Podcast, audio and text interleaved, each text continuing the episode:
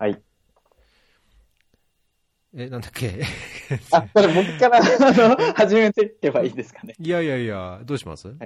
どあ新しい感じでいいですよ。いや、いや、あの、なんだろう、逸郎さんからなんかあるのかなって思ってたんですけど、はい まあ、あんま考えてないんですけど、えーっとね、そうですね。いや、なんかやっと、やっと授業が終わって、これから課題っていうか、はい。課題と論文まあ、いろいろ、さらにこう、最後の追い上げで忙しい中、はい。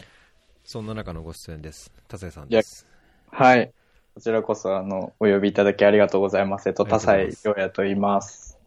まあ、大体の人はというか、よく、あのーまあ、それこそツイッターとか、ね、やってる方は知ってると思うので、あんま、なんかこう、細かいそうなんで自己すか、ね。紹介は必要ないかなとは思うんですけど、はい。まあ、あとブログを見たりとかすれば、はいいろいろよくわかるかなと思うんですけど、はいあんまりそのブログで語らないというか、あの今まで出してない裏、裏多彩をこう、はい、裏、わかりました。裏を。そうですね。結構。いろんな意味でのこう、まあ、ハードコアな、はい開発に関するところとか、うん。まあ普段出してないところを、はい。こう、ええ活字でこうコピペで変にこう回らない音声メディアとして発信いただければと僕あんまり文章が得意じゃないっていうか、まああんま好き、好きじゃないっていうか、あ書くのがあんまなんか苦手なんですよね。なんか、苦手っていうのなんか、筆が乗らないっていうか、なんか、ブログとかも正直あんまり、なんか継続力なくて、全然最近も書けてないんですけど、なんか喋る方がまあ、あんまりなんか自分にとってはなんか負荷がないなっていう感じなので、うん、いろいろ話せたらいいかなと思いねま。もう流,、はい流れるようにというか、思うがままに。はいわかりました。はい。今はまだイギリスですか？そうですね。今は、えっ、と、イギリスで、えっ、と、去年の9月からですね、えっ、と、イギリスのサセックス大学の、えっ、と、Institute of Development Studies っていう、まあ、IDS って呼ばれてるんですけど、うん。まあ、正確に言うと大学院っていうか、まあ、研究機関で、あの、まあ、多分、あの、これまでも、あの、IDS 出身の方何人か出られてるので、説明あったかもしれないんですけど、まあ、 DFID とかの、あの、まあ、リサーチをこう、受託して、あの、まあ、アフリカとかアジアとか、まあ、南米とか、いろんなところで、あの、リサーチをやってる、まあ、シンクタンクみたいなとこなんですけど、うん。まあ、そこが、マスタープログラムと、えっ、と、まあ、PhD のプログラムを提供していて、まあ、そこの、えっ、と、MA の Development Studies っていうコースで、えっ、と、1年間勉強していて、で、まあ、ちょうど本当に、本当に昨日、あの、授業が全部終わって、ようやく今、課題と修士論文の期間で、一応今年の9月ですかね、に卒業っていう感じですね。うん。大変ですね。卒論、修士論文っていつ出すんですか？修士論文が、えっと、8月の、いつだったかな？なんか最後の週とか、まあ、ほぼ8月末って感じなので、まあ、あと3ヶ月ちょっとで仕上げるって感じで、まあ、当然まだ一文字も書いてないんですけど。ええそれはた、なんか、そう、イギリスってまあだけどそんなもん。そうですね。ねイギリスはもう1年間のプログラムなんで、もう本当にあっという間に過ぎてうん。って感じですね。はい。うーんそうか、そうか。いや、なんか IDS って、前昔から有名ですけど、まあ、 Development Studies と言いつつ、まあはい開発学とか、開発を勉強するって何なのっていうのは、まあ、僕自身もよくわかんないところなんですけど、ね。なんかうんうん、その中で、えいや、平和構築なんですとか、例えば、い、や、なんだろう、ジェンダーなんですとか、えあーなるほど。選べるんですか？そうですね。一応コースが、えっ、と、多分、多分とか言ったらあれですけど、6個ぐらいあって、で、僕は、えっと、その Development Studies っていうもうがっつりなんかジェネラルな開発学のコースにいるんですけど、あと他に、Poverty Development っていう、えっ、と、まあ、貧困をもうちょっとよりターゲットにした、例えば ILO の鶴賀さんとか、ここ出身なんですけど、うんうんまあ Poverty のコースとか、あと、えっ、と、 Business Globalization のコース、まあ、もうちょっとビジネスの視点から開発を見るみたいなコースで、ここは多分、あの、斎藤よしさん、あの、今、うん。ニューヨークの UNDP でしたっけ？で働かれてるよしさんとかが卒業しているのがこのコースで、あとは、えっと、ガバナンス、もうちょっとその、なんですかね、えっと、政府の視点からとか見るコースだったり、あとジェンダー、えっ、と、あと、サステナビリティのコースも今あるんですかね。とか、あと、 Food Development っていうコースとかも今年からできていて、僕多分知ってたらそっち行ってたと思うんですけど、あの、僕それができたこと知らなくて、あのなんか入ってみたらそんなコースがあったみたいな感じなんで、まあでも、ああとあれですね、あの、ロバート・チェンバースがいる、あの、パティシペーションのコースが、まあ、看板というわけでもないですけど、まあまあ、あの、ちょっとオリジナリティのあるコースって感じですかね。なるほど。あまあ、じゃあ一応、はい、まあそこまでその、セクター課題のこう、ゴリゴリの専門ではないけども、うん、開発の中でそのメジャーなじゃあトピックごとのこう分類がされてるような感じなんですね。そうですね。なんか一応、はい、メジャーな分野ごとに、えっ、ー、と、コースが分かれているという感じですね。うん。そうですか。どどうですか？今、まあ、まだ授業を終えただけで、卒業しないと 言いにくいところもあるかもしれないですけど。いやー、まあ、あれですね。いや、まあ、ちょうど授業終わって、なんか本当にあの、まあ、1年間しかいなかったんで、まあ、正直なんか、アカデミックな何かが身についたかっていうと、まあ、ぶっちゃけ多分、あんまり身についてなくて、まあ、もちろん課題とかはすごく多いし、あの、リーディングとか多分人生で 一番したでしょうし、うん、書く量も人生で一番書いただろうしって感じではあるものの、まあ、とはいえ1年間じゃやっぱ得られるものも少ない、少なかったなっていうところが正直なところで、まあ、一番良かったのは本当にいろんな国の人とつながれて、ネットワークが持てたことですかね。うん、あの、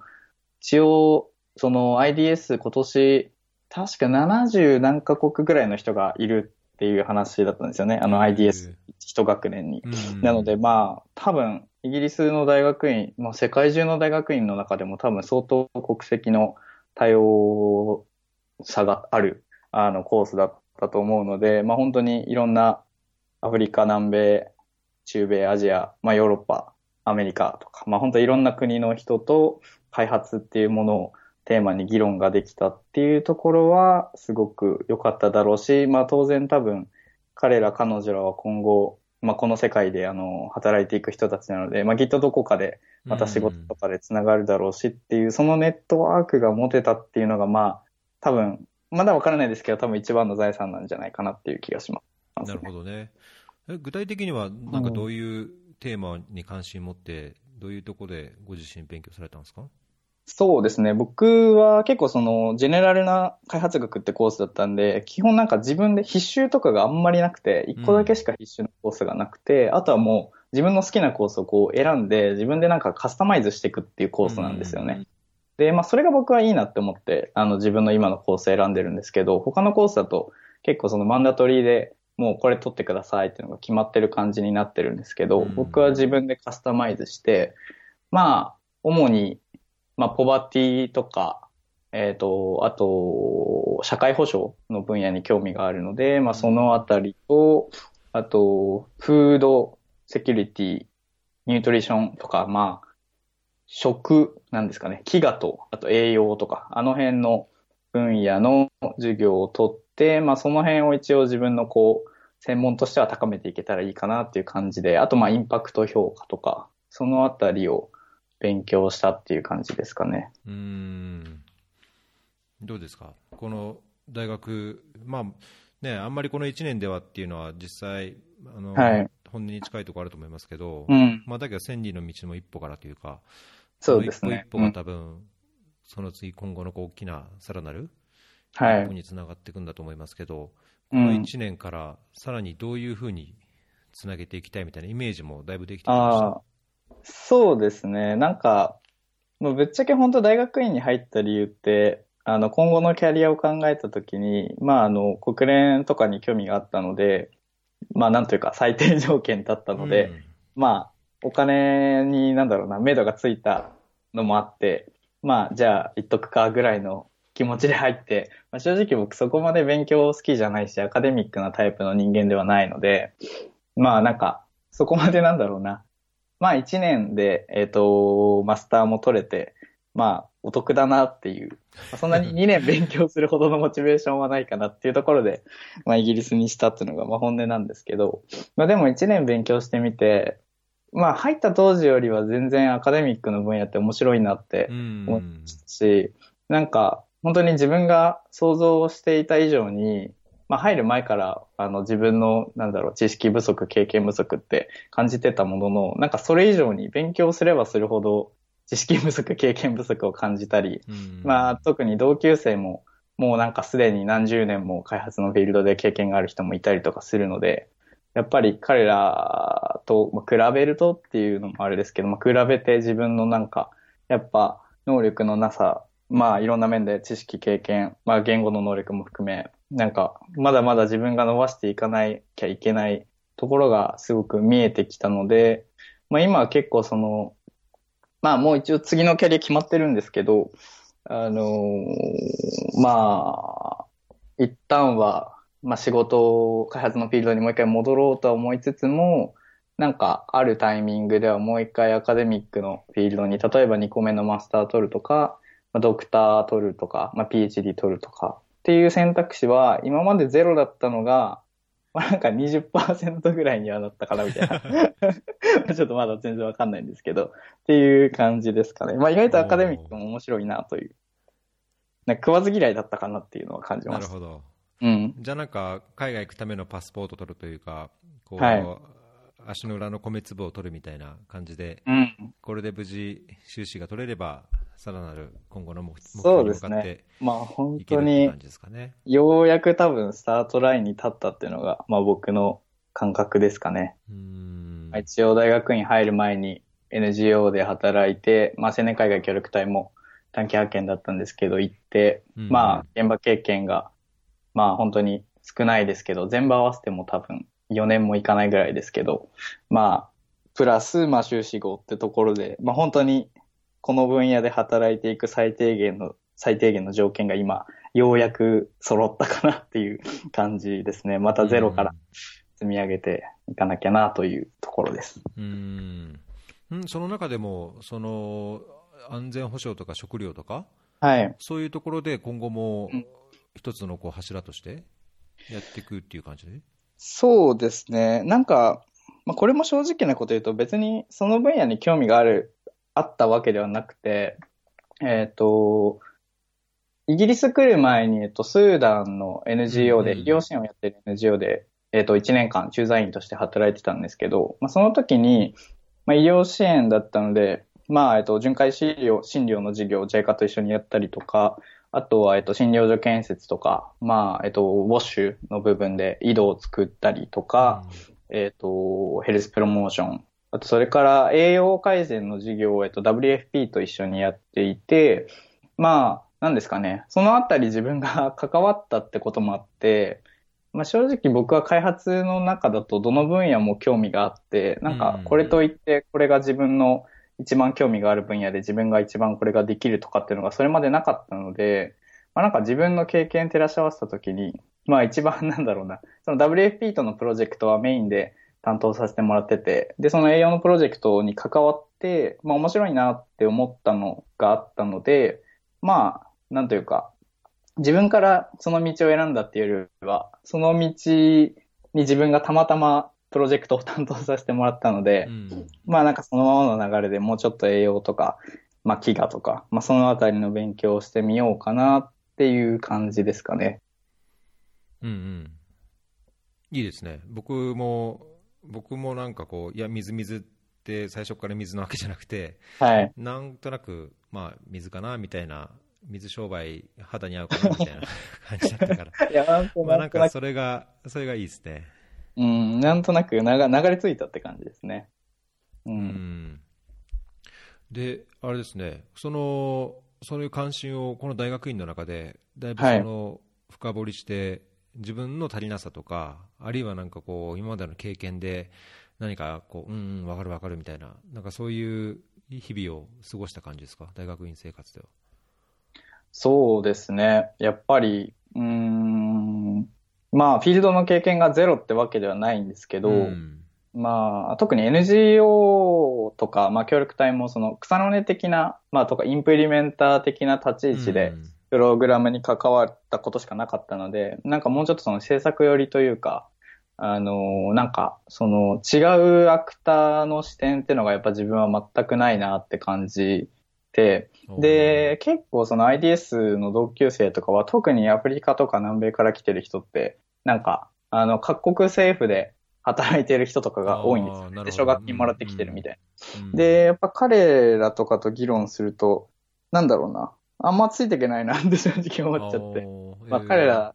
のなんか、まあ、なんだろうな。まあ語学の面でのその壁とかもあったのかもしれないですけど、まあ普通になんか、うん。あんまりその、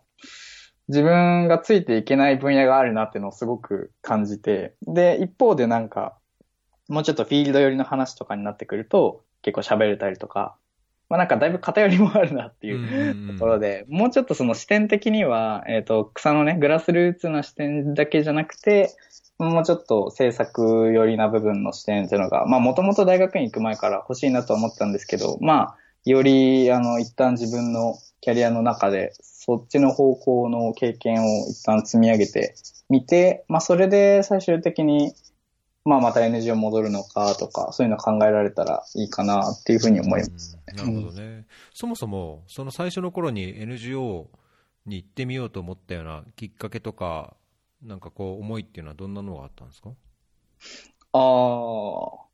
まあ、それも本当、なんか、流れるがままだったっていうか、うん、僕、基本本当流れるがままに生きていて、なんか、そもそも話すと、えっ、ー、と、僕、大学の時も一応国際協力を勉強していて、うん、で、えっ、ー、と、開発人類学が専門の先生のもとで勉強してたんですけど、えっ、ー、と、南米の、あの、主に地域研究やられてた方で、で、まあそういうご縁もあって南米行ったりとかしてたんですが、うん、その研究室に入ったのも、なんか友達が行くからって言って、それについてって入ったみたいな感じで、もともとそれまでは大学1年生の時とかはなんか映像制作とかの勉強してて、うん、で、なんか1年間映像制作やって、もうちょっと飽きたなって思って、なんか違うとこ行ってみようかなってので、フラットついてったら国際協力だったみたいな感じなんですね。うんで、まあ、国際協力勉強して、まあ意外と今まで自分が勉強してきてこなかったことで、なんか面白いなっていうので、まあご縁もあって、パラグアイとかフィリピンとか学生の時にあの大学のプログラムで行かせてもらったんですけど、まあフィールド行ってなんか普通に楽しいなと思ったし、まあもうちょっと知りたいなとも思ったし、まあそんなこんなで続けていたら、えっ、ー、とまあ青年海外協力隊に僕学生の時に行かせてもらう機会をもらえて、うんうん、あの、大学のその先生が、あの、技術顧問協力隊のやられてて、あの、面接官とかやられてるんですよね、協力隊の。うん、で、なんかこういう案件あるよっていうのを、短期案件なんですけど、教えてくださって、で、まあ受けてみたら、まあ本当に運よく受かって、でも本当2ヶ月弱ぐらいのすごい短いプログラムだったんですけど、まあ試しに行ってみるかぐらいで本当に。て、で、そこで本当に僕はもう何もできなくて、まあもう当時本当に英語もクソみたいに喋れなかったし、あの、まあ当然社会人経験もないから、なんだろうな、その地方役所に配属、ザンビアの地方役所に配属されたんですけど、うん、あの、まあ本当に、なんだろう、書類作成とかもそもそもなんかどうやっていいか、日本語でもやったことないのにわからないみたいな、うん、いきなりやれとか。なんか本当、まあ、とりあえず自分本当に使い物にならないっていうか、マジで足手まといだなっていうのをすごいフィールドで思って、なんだろうな、なんかその悔しい経験がすごくあって、うーん、なんかそこで、もうちょっとなんかここの道でしっかりやれるようにやり、なりたいなっていうのをその時に結構強く思って、うん。っていうのは結構でかいですかね。それでなんかもう一回、その、まあ協力隊でもよかったですし、まあ NGO でもまあ、ぶっちゃけどこでもよかったんですけど、まあ国際協力の、まあその現場っていうところにもう一回、あの、自分がちゃんと使える形になって 帰ってきたいなっていうのを思って、まあ一旦民間企業とかを経験してから、まあ後にたまたまその NGO で、えっ、ー、と、僕が入る NGO の、まあ、えっと、クラウドファンディングのプロジェクトを、えっと、僕がその民間企業時代に、えっと、クラウドファンディングの会社で働いてるんですけど、まあ、担当させていただく機会があって、うん、でまあ、そのなんか、仕事のつながりで、なんか今、駐在員、スーダンの駐在員、募集してるんですよね、みたいな感じで、で、なんか、え、僕行きたいです、みたいな、来てください、みたいな、行きます、みたいな、うん、そういう、結構軽い、軽いノリでって言ったらあれなんですけど、はい。決まった。め巡り合わせがあったって感じですね。もう本当、基本全部巡り合わせですね。うんはい。あんまり何も考えてない。あれ、ザンビアなんか、チランガかあっちの方って言いましたっけ？どこ、どこそうです。あの、南のジンバブエとの国境のチルンドっていう、あ、チルンドゥか。はいチルンドゥの方ですね。橋のとこですね。チルンドゥの、はい、地方、そう、橋の本当目の前のあの、ワンストップボーダーポストっていうのが、うん一番最初に導入された場所じゃないですかね、そう JICA の。ですね、確かに。うん。2000、確かに、5年、6年、7年ぐらいかなんかで無償で、そうん。ついてで、ますねワンストップボーダーポストの本当目の前で生活してて、まあ当時、ただジンバブエが、あの、協力隊もいなかった時期というか、入れない時期で協力隊員は。で、目の前ジンバブエなのに一回も渡ったことなくて、あれ、それ何年ですか？えっ、と、2014年ですね。?14 年。おーはいが行けなくて、で、まあ、日々、ジンバブエを、なんだろうな、目の前に見ながら、ワ ンストップボーダーポストとか、すごいなとか思いながら、地方役所で働いてヘルスプロモーションとか、あとはまあ、地域の学校とかで、なんか環境教育の授業をこう、やったりとか、まあ、したりしてたんですけど、なるほど。はい。じゃあ、時間があったら、ローアーザンベジ行って、あはい、はい。ナ。ショナルパークでこう、ナシナショナルパーナクというか、ショナルパークはローアーザンベジのロッジとかで、象を見て、タイガーフィッシュ釣ってとかやってなかったですか？あ、いや、それはやれなかったですあやれなかった。僕あの、短期派遣で本当短い期間だったのでまあなんというか、まあそんなにやりたい気持ちもなかったんですけど、当時は。うーん、だし、なんだろうな、その短い期間で、なんかお前何遊びに来たのかよって思われるのも嫌だなとか思って。まあでもなんかその時の JICA の調整員さんがめちゃくちゃいい人でう、なんん。かわざわざ電話くれて、なんか、お前本当にどこも行かなくていいのかみたいな感じでしまった。電話くれて、なんかせめてビクトリアフォールズぐらい行ってこいよみたいな。お金、なんか短期派遣の方がお金いいんですよね、長期の隊員より。えーあ、そうなんですね。そうなんですよ。日当も出るんですよ、短期派遣って。うん。ああ、そうかそうか。はい。長期派遣のお金プラス日当が出て。で、うんまあなんか僕の感覚としては、もう学生の身分で、本当に何にもできないのに、長期の人よりお金もらってて、なんか本当肩身が狭くて、なんかそんな遊んでるのとかバレたらマジ殺されんじゃねえかとか 思ってたんですけど、なんか調整員の人がお前お金いっぱいもらってんだからなんか、ビクトリアフォールズ行ってお金落としてこいとか言ってくれて、まあそれでまあ、なんか渋々行くかみたいな感じで、行きましたけど。ああ。だからローアーザンベジなんかね、もうすぐ、はい。チルンドから車でそうね20分とかで、うん結構いいロッジがありますけど。だから韓持ってないですねはい、ビクトリア・フォールズだけですね。うーん。えーえーそんな、じゃあ、あのー思いを経て、留はい。学して、うん、あれですね、今、だけどその、今後のそのいろんなキャリアもありますけど、並行してサロンやってるじゃないですか、あはい、はい。で新しい国際協力はいっ。ていう、なんか一つのテーマもありますけど、そうですね。そのサロンをこれ、やるに至ったうん、経緯というか、きっかけみたいな、どんな。のがあったんですか、いや、これ本当になんか全然参考にならなくて申し訳ないんですけど、なんかもう勢いですね。うんで、まあ、えっと、大学、去年の10月から始めていて、まあ、まだ、えっと、7ヶ月ぐらいしか運営してないんですけど、まあ、オンラインサロンがこう、ブームだったっていう感じを感じてたのと、なんとなく僕の中で、あのークラウドファンディングのなんか、立ち上がった当時の雰囲気とオンラインサロンの雰囲気が似てるなっていうのを今感じていて、うんなんか2、3年後ぐらいにすごくブームが来るんじゃないかなという。クラウドファンディングのブームが多分僕の感覚だと2017年ぐらいにグッと西野さんとかキングコングのが使い始めてきて世の中の人の認知がこう急に上がったタイミングがあったんですけど、なんかあれのその来る前のタイミングに近いなっていうのをなんとなく思ってて、うんその波に乗ってみたかったっていうところと、あとは、そうですね、まあ、大学院の勉強だけしてるのつまんなかったんで、うん。なんかこう、それ以外の面で自分がこうなんか力を注げるものが欲しかったなっていうので、本当うん、勢いで、ノリで始めたというのがまあ本音なんですが、まあただいざ始めてみると、今27カ国ぐらいの人、27カ国114名かなの方が、あの、一郎さんも含めて参加してくださっていて、うん、で、まあ、高校生ぐらいから、えっ、ー、と、本当に50代とかの方まで幅広く参加してくださってて、で、まあ、オンラインで普段その会議とかするので、まあ、なんだろう、その場所の制約とかが本当に、まあ、インターネットの力もあって、あの、ないので、まあ、いつでもこう、いろんな国の人たちと繋がれて、まあ、話ができるっていうのは結構面白いなっていうのと、まあ、同時になんか、この国際協力、まあ、開発の分野で、えっ、ー、と、仕事とか勉強されてる人にとっては、なかなか、まあ、向いてるというか、合ってる、あの、なんだろうな、オンラインサロンっていう、あの、形、形式が合ってるかなっていうのもなんか徐々に感じていて、結構可能性をこう始めてから感じ始めてるなっていうのが今ですかね。なるほど。うん。まあなんか運営する方としてはね、いろんな苦悩というか、悩みも、単なるこう参加者というか、メンバーと違って、こういろんな悩みがあるでしょうけど、そうですね。そういう、どうです？悩みはないですか？いやもう、ただ楽しいだけで。いや、運営結構しんどいですね。こんなにあの人増えると正直思ってなくて、今100名超えちゃって、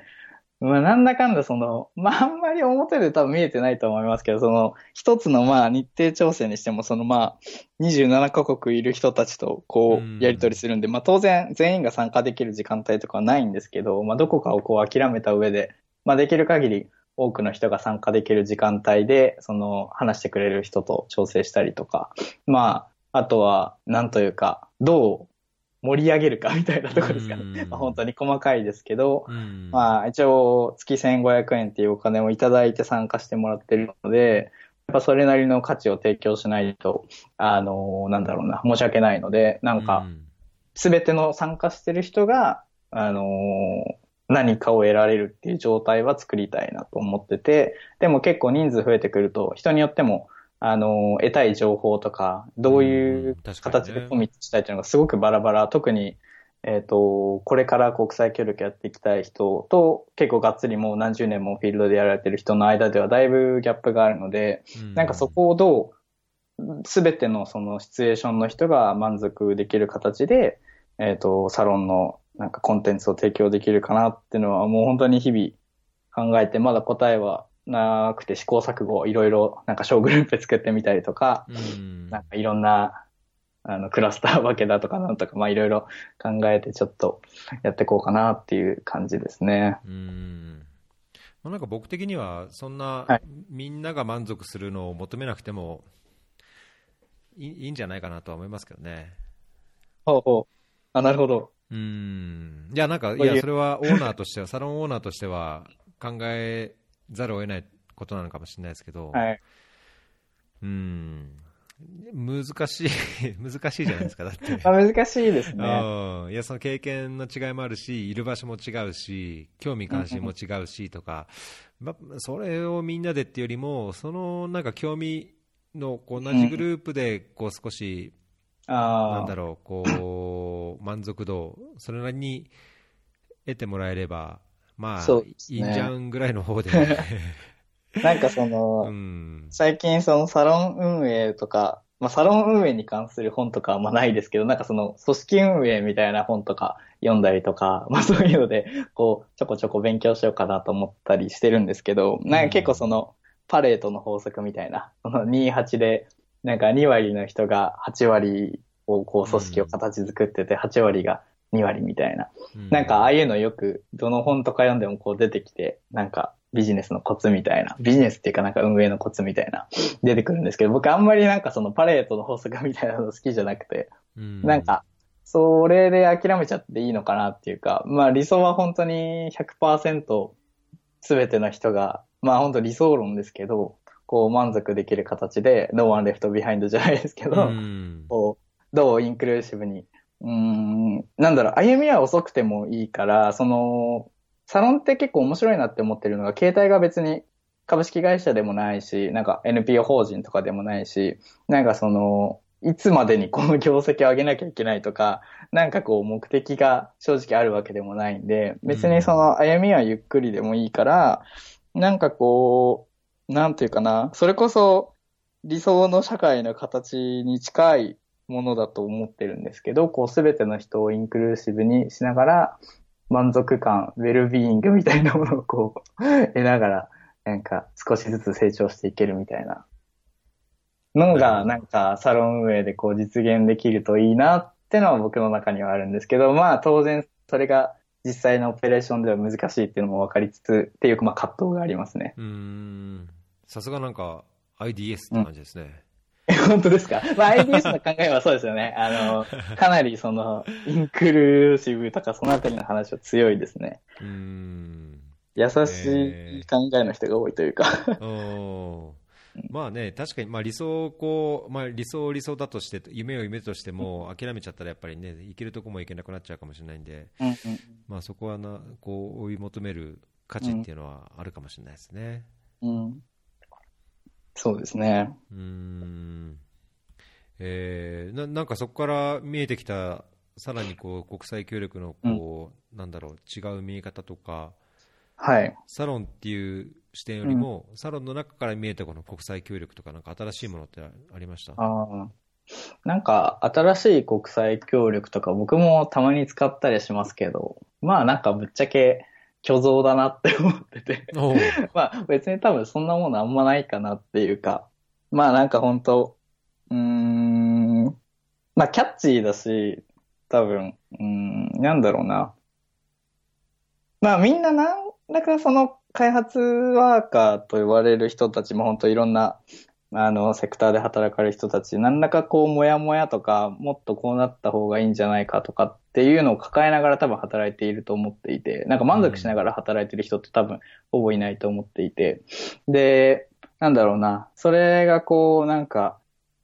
じゃあ次のそのなんだろう、国際協力のなんかその2.0とかじゃないですけど、アップデートしたものって何なんだろうなっていうのを、みんな考えて考えて、で、それをなんか語るときに、そういう新しい国際協力とか、まあ別に何でもいいんですけど、その、キャッチーなフレーズとともに、こう話したりとかしたりするのを、別にそんなに多くないですけど、ツイッターとかでたまに見ますけど、うん、まああんまり多分そんなものなくて、なんか結構、うん、いつの時代も割と話されてるテーマって変わってないんだなっていうのが結構開発を勉強して僕は思ったところで、多分1950年ぐらいからと話されてる課題ってほぼ変わってない。まあまあもちろんその劇的な変化を遂げてる分野とかもあると思うんですけど、なんか大きく開発ってものを見たときに、うん、ん、そこまでなんか変化はないっていうか、まあ目指してる社会もまあ、平和な 社会とか、まあ、そこが変わるわけではないので、うん、その、あの、第二次世界大戦終わって以降、何かがこう大きく変わるかっていうと、うん、そんなことは多分あんまないし、これからも多分そんなに急激な変化はなくて、なんかスローにスローに、あの、変わってくるんじゃないかなっていう、その世代の変化とか、まあ、あとは、なんですかね。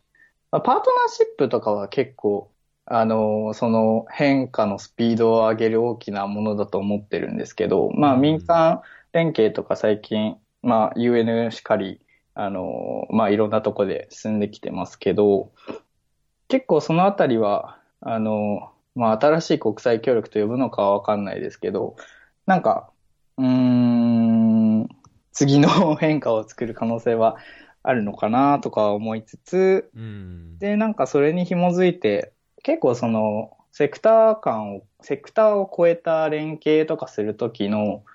キーになるのって、割とスタート自体はなんか人と人のつながりから始まるっていうか、なんかそこの組織の人と、そこの組織の人がたまたまつながってるから、なんか一緒に面白いことやろうぜみたいなとこから意外とこう話が盛り上がって、うん、あの、結果その、この組織とこの組織が一緒にパートナー組んでるみたいなことが、なんか結構始まりってそういうミクロな視点で言うとそういうとこから始まるのかなって思った時に、まあサロンみたいななんかその人と人の交流の場になるような場所って、その将来的なパートナーシップの場を生み出す可能性があったりとか、まあ多分各々が違う組織で働いてるようなコミュニティなので、なんかその一つの、えっ、ー、と、例えばまあ、なんでもいいですけど、なんか JICA だったら、まあ当然 JICA の組織の人しかその中にはいないわけで、サロンっていうその、なんだろうな、その、横断型のそのコミュニティだと、まあ、いろんなセクターの人、まあ、JICA しかり、国連しかり、NGO、まあ、民間企業っていろんな人がいて、で、そこの、えっ、と、人同士がつながることで、結果、なんか盛り上がって、こう、組織と組織が一緒になんかするとかってことが、まあ別に今すぐじゃなくても、まあサロン若い人多いですし、まあなんか将来的にこうつながって面白いコラボレーションが生まれていくと、なんか結構国際協力の波が動くかなっていうのは感じているので、まあなんかどこまで追求しても割と人対人みたいなところが国際協力、まあオペレーションの面も含め、なんかまあいろんな面で人対人だなっていうのを、あの、現場レベルでも、あの、なんだろうな、制作レベルでも感じているところなので、うん、なんか、ちょっと話それちゃいましたけど、なんかそういうところを大切にしていけば、まあ、おのずと変化は生まれるだろうし、っていう感じですかね。なるほど。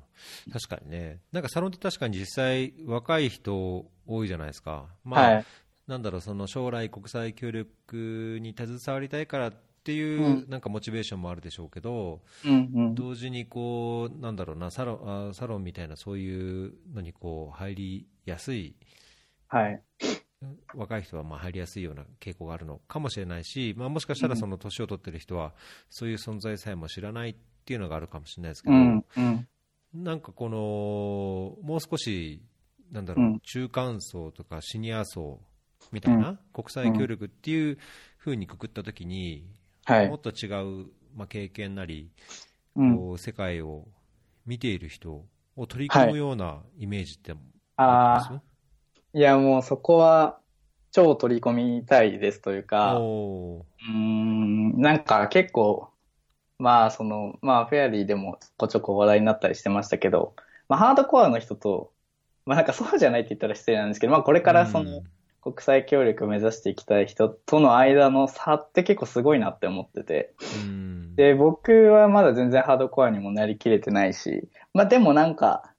まあそこ目指してますし、まあなんか、うん、まあ一応現場での経験とか少しはしてきたし、なんとなく自分は割と習慣というか、なんかそこをつなぐぐらいの立場に今いいのかなみたいに自分の中では客観的に見ると思ってて。で、なんかそれは僕はやり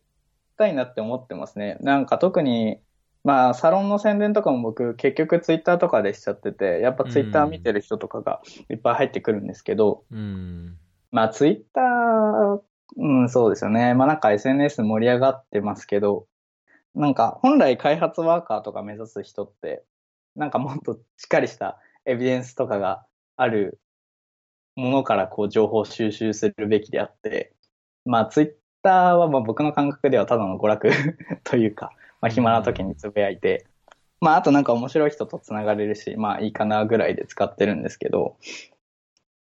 割と、うん、まあ僕大学生ぐらいの人とかと結構イベントとかで登壇したりして話したりする機会があったりするんですけど、はいはいはい。なんかその SNS の世界が、なんだろうな、そこで有名な人たちとかって、まあまあ、有名な人たちってまあいるわけじゃないですか、目立つような。うん、うんなんかそれが国際協力の全てだと思っちゃってる人って、意外といるんですよね。それって結構怖いなって思っていて、なんか SNS やってる開発ワーカーなんて多分本当一握りだし、うん、まあ、当然その開発ワーカーとしての一意見ではあるものも、もののあくまでも一意見であって、なんか、なんていうか、僕、まあ今考えても僕がその、すごく尊敬したり、こういう人になりたいなっていう開発バカーの人って、まあやっぱ基本 SNS 上にはいないし、うん、なんかそういう人にもっと自分からこう、なんだろうな、出会っていって、なんか直接経験とかを知って、じゃあ自分は、うん、まあ当然あの、その人と同じルートを進む必要はないですけど、なんかこう自分の目指したい開発ワーカー像みたいなのって、まあ僕の中にもあるんですけど、そういうなんかなんだろうな。メ、メンターじゃないですけど、メンターみたいな感じの人を、こうなんか SNS 外のとこからこううまく、まあ SNS ないでもいいんですけど、うん、のないだけに限らず、外も含めて、なんかこういう開発の関わり方と、まあなんか自分ができそうな、あの、分野があるんだなっていうのを、もうちょっとなんか SNS の枠超えて見ていったらいいのになっていうか、まあ絶対そうするべきだと思ってるんですけど、どうしてもその、なんというか、まあ、世代のあれなんですかね。うーん。なんか確か、にね、世代ごとに、やっぱり、まあ、ツイッターなんか特にやってる人とやってない人、で、かつやってても、別にツイッターではそういうことを、まあ、仕事のことをやりませんとか、そうですね。いう人もいっぱいいるし、まあね、それはあるでしょうね。まあ、どう、どうすればリーチできるんですかね、そういう、なんか、うん。違う、まあ、年齢層かつこうもっとこうそういうのに SNS、ツイッターでこう関われない人に、はい仮にこうサロンに入ってもらうためにはなんかどうしたらいいとか、まあなんか考えてます？いや、口コミじゃないですかね。まあ、まあ、それこそ、逸郎さんとか。まあ、え 俺が見てなんか、はい。いや、なんか、口コミで。まあ別にそんな僕、急にそのサロン巨大にしていきたいとか、そういうのはあんまないんで、まあ別に、ゆるや緩やかに、もう別に大きくんな、まあ大きくなった方が当然その、コネクションの幅は広がるので、ネットワーク的にはいいと思ってるんですけど、まあまあ、じわりじわりと大きくなればいいかなぐらいに思ってるんで、まあ本当になんか、口コミベースで、うん、あの、少しずつ広がっていけばいいかなっていうのと、まあ最近結構あの、ツイ最初って本当ツイッターから入ってくる人ばっかだったんですけど、今なんか、うん、誰々さんに紹介してもらって入りましたって人とかが、まあ少しだけいるので、うん。まあなんかそういう入り方をしてくれれば、うん、なんか広がっていく可能性はあるかなっていう。う。ん確かにね、なんか例えば、まあ、昔、うん。1年ちょっと前前かな、あの野田直人さんにも、はい。ちょっと。話聞いたことありますけど、うん。まあ、僕がそれこそ学生、大学卒業したくらいの頃って、その野田さんとかがやってたメーリングリストっていうの。がやっぱりその開発の中で、うん。一つやっぱりそのいいろんな人が、まあ、なんかうん。悪く言えば猫も借子もじゃないけど、みんなが関心を持って入,、入るけども、じゃあ中で活発に議論してこう意見言ってる人っていうと、やっぱりそのある程度の経験があったりとかうんする人で、まあその経験差とか、なんだろうな、キャリアのこうどの段階にいるかによって、やっぱりこうフラットな会話ができない、ディスカッションができないっていうような印象を僕は持ってたので、まあなんかそういうのについて、今、野田さんがどう思うのか、また改めて聞きたいところですけど、なんかそういうのって多分いくつでもいつでもあると思うんですよね、その経験差とか、その持ってるその自分のなんだろう、まあ、SNS のこう窓口の違いとか、まあ、みんな Facebook はやるけども Twitter やりませんとか、で仕事のことはやらないけど家族の家族のことだけ共有しますとか。っていういろんな違いが、ね、年齢差とか環境によって違うと思うんですけど、なんかどうにか、ね、その全くみんなでフラットに話すっていうところまでいかなくても、なんか僕は本当、今、中間管理職じゃないけど、はい。なんか中間的な、まあ、上にもまだいるし、下にももちろんまだいるし、なんかその両方、まあ、自分がもともとはこう、なんだろうな、上に対して変にこう、こうもっと違うことをするんだ、まあ、それこそ新しい国際協力じゃないですけど、はい。いやもっとこう効果のあるとか、もっと本当、現実的にサステナブルなものをこれから作っていくんだみたいな気はい持ち。でいたけども、なんか気がつくともう中年で、うん。あの言うとき、なんか言い出せばあのありきたりのことで、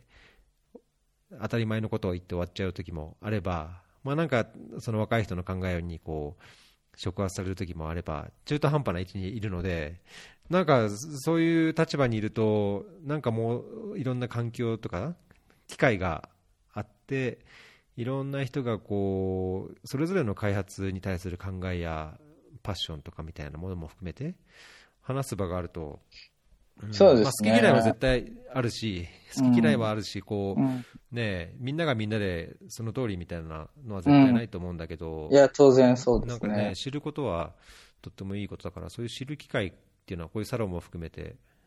とってもいいと思うんですけどね。いや、本当になんか、まあ、なんか国際協力とか開発の世界って、まあ本当下手したら100人いたら100通りの考えがある世界なので、うん。まあなんかどれが正しいとかって結構判断するのが難しい、あのー世界だと思うので、なんか臆せずに、あの、なんか自分の意見を発するって、まあこれ多分僕大学院ですごく、あの、身に染みたことだと思うんですけど、うん。まあ必ずその自分の意見を一つの授業の中で一回は発信するっていう。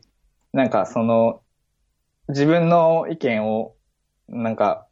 ああかな、こうかなって思うんじゃなくて、とりあえずこう出すっていうのは、まあ結構そこから議論が膨らむこともあるし、ひょっとしたらその意見が他の人の考えを刺激する可能性もあるかもしれないし、うん結構大事なことを表現するって結構大事だなって思って。で、まあ結構今サロンやってても、まああの今一郎さんおっしゃったように、まあ結構その経験値の高い人がいる場で話しにくいって、まあ言ったりしてる 大学生の子たちとかもいて、うん。あ、その、それの気持ちすごくわかるし、自分もそうだったなって思うものの、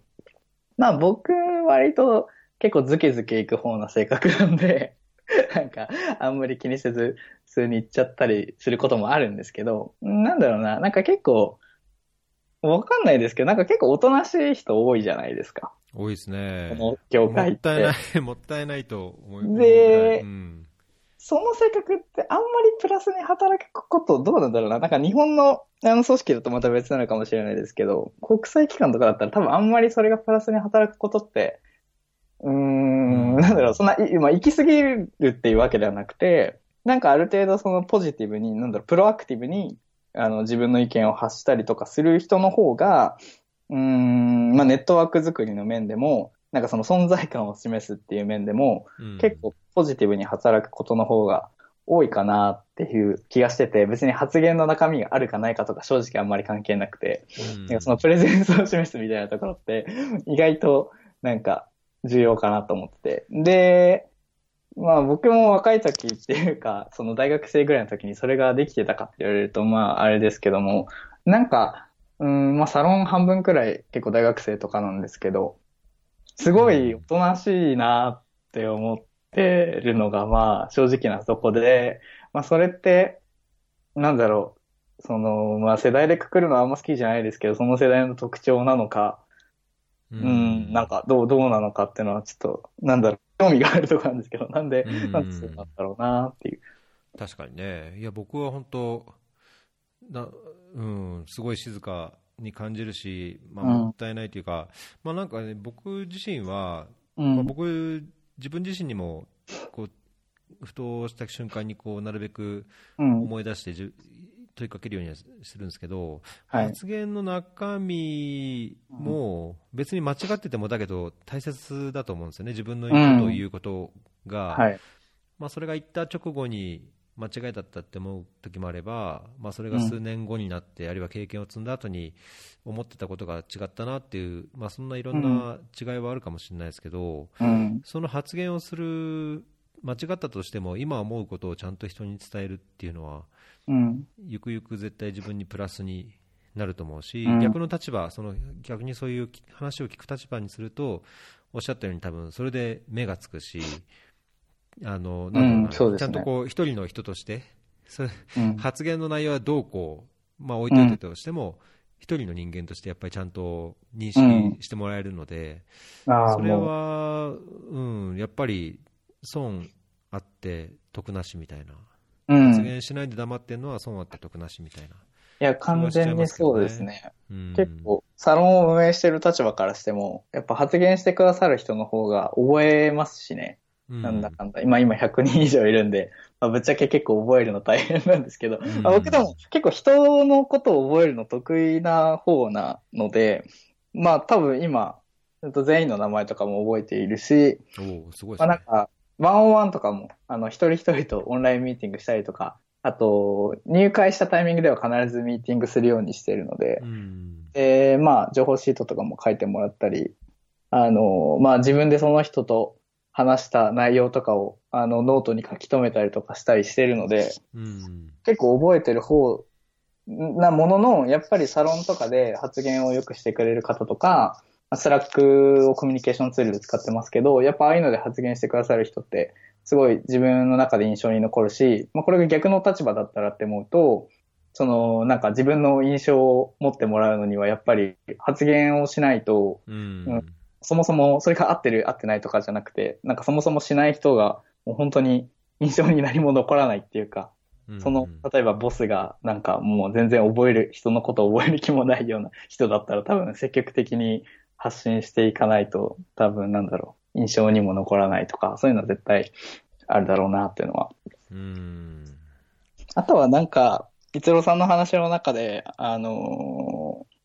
まあ間違ったことを言うこともあるって、まあ僕も、あの、間違ったこと言うことあるだろうし、まあこれまでもなんか、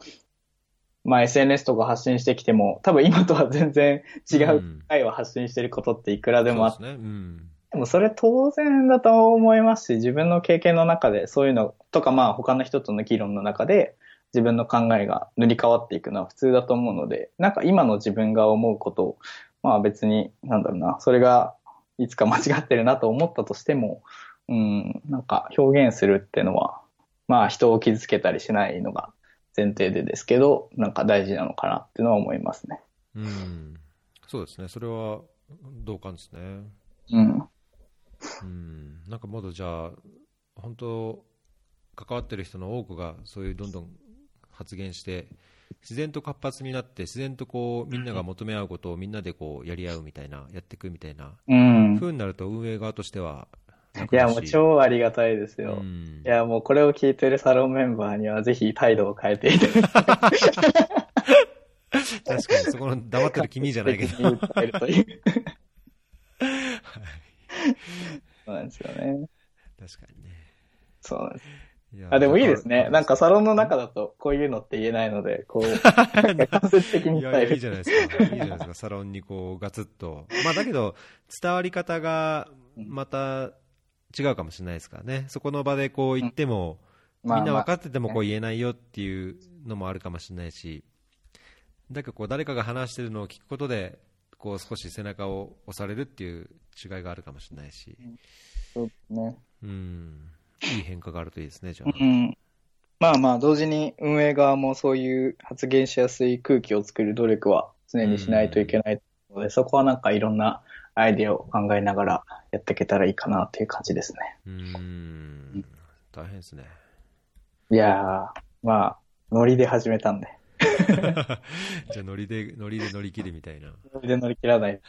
まあでも長くやっていきたいなとは思っているので。うん。うんだい時間もちょっとのいいとこまで来来ましたけど、